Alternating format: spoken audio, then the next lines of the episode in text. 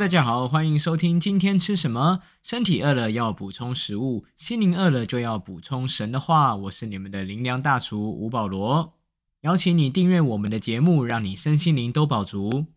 今天要跟大家分享的题目叫做“锻炼你的信心”。经文出自提摩太前书第四章。这段时间呢，健身运动非常的流行，大街小巷都可以看到健身房或是 DGI 的餐厅。确实，科学也已经证实了健身至少有七项好处。第一个是塑造好身材，身形更好看；第二是增加基础代谢率，然后分别是提高免疫力、改善心情、提升睡眠品质、避免受伤，最后有更好的自信心。哇，这样听起来好像真是不错。加上有许多的健身网红和名人都在网络上宣传健身的好处。让这项过去多数人保持距离的运动，现在越来越受到欢迎喽。但是你可能不知道的是，连圣经上都有提到健身这回事。哇哦，没想到圣经这么的时尚。是的，神的话永远不退流行。但是圣经跟我们说到，有一件比锻炼肌肉更重要的事，叫做锻炼你的信心。提摩太前书四章八节那里说到，操练身体益处还少。唯独近前，凡事都有益处，因为有今生和来生的应许。是的，圣经提醒我们，强身健体有好的体魄之余，不要忘记锻炼你的信心。信心要怎么锻炼呢？要知道，信心如同肌肉，锻炼信心和健身一样，你只要常练，结实的形状就会出来。生命中的每一个挑战，每一个风暴，每一个未知的领域，都是你信心的健身房。挑战你我在艰难当中信靠神的话，而不是看环境、看别人、看自己的缺乏、看自己没有什么，而是看上帝应许了我们什么。当约书亚要带领以色列人预备过约旦河的时候，那时神已经把摩西接去，留下了约书亚来带领以色列人过河，得着应许之地。如果你是约书亚，你会不会怕？你当然会怕，怕死了。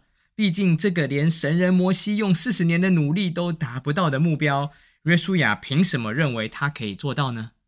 所以在约书亚记第一章，上帝连续和约书亚说了三次：“你当刚强壮胆，不要惧怕，也不要惊慌，因为你无论往哪里去，耶和华你的神必与你同在。”为什么要说三次？可见得约书亚当时有多怕。为什么要说三次？因为唯有神的话。神的应许可以带给约书亚信心。格林多后书五章七节说到：“因为我们行事为人是凭着信心，不是凭着眼见。是的，信心来自于神的话，因为神的应许就是你我信心的源头。今天许多人的挑战就是什么话你都信，老板的话你相信，长辈的话你相信，媒体说的话你也相信，甚至街头巷尾的八卦你都信，就是不信神的话。”这样是完全没有办法锻炼信心的。当然，也会有人问：为什么一定要锻炼信心呢？究竟今生和来生的应许对我有什么帮助？和大家分享一位姐妹的见证。这位姐妹从小听过福音，却从来没有走进教会过。直到她的儿子长大了，去美国读书，在那边信了耶稣，打电话回来向她传福音，她才受洗信了耶稣。接下来五年的时间，他接受教会的装备，读经、祷告、参与侍奉，生活一直很充实。直到五年后的一天，他去医院检查，不检查还好，一检查发现竟然是大肠癌第四期，连医生都建议他准备用安宁疗法。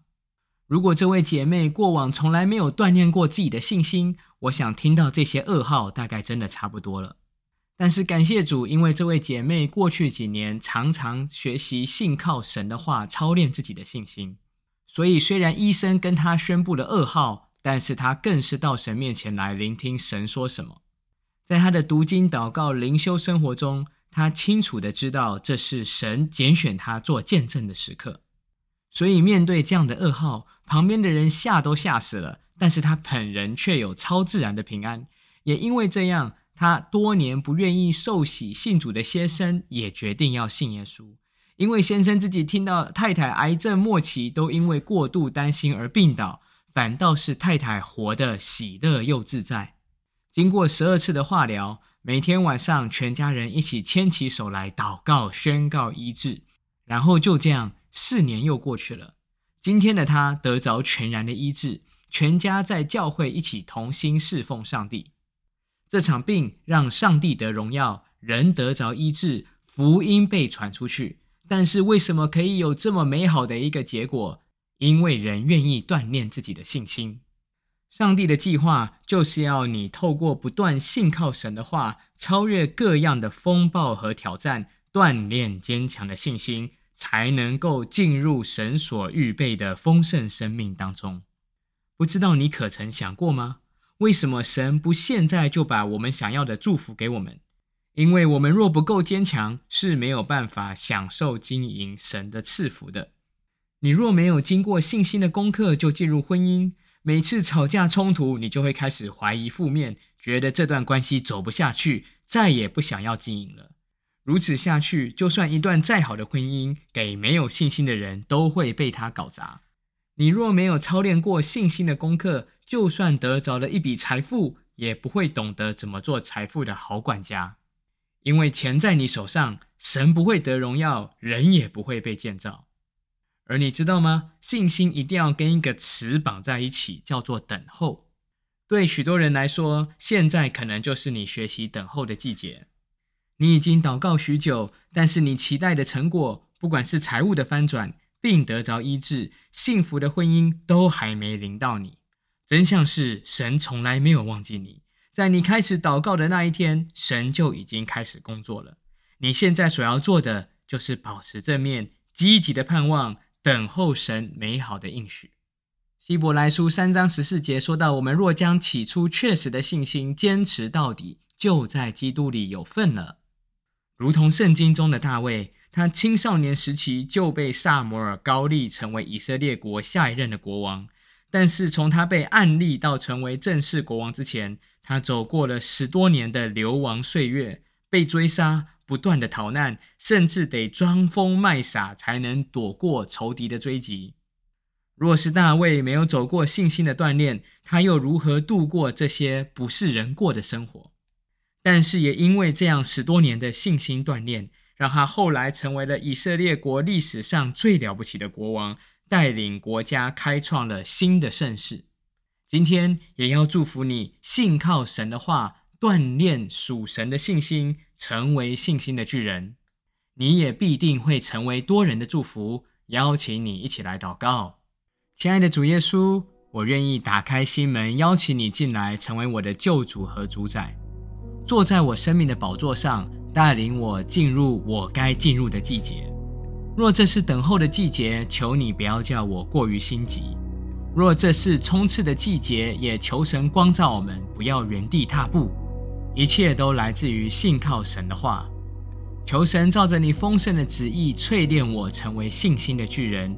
宝血洁净遮盖，赦免我一切知道不知道的罪，不让罪拦阻了我到你面前来的美好祝福。这样子祈求祷告，奉靠耶稣基督的圣名，阿门。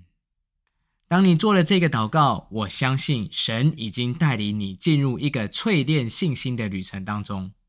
邀请你继续信靠神的话，也找着身边的基督徒或是教会，帮助你更多认识明白神的旨意。最后，鼓励你把这信息分享出去，给身边有需要的人，成为多人的祝福。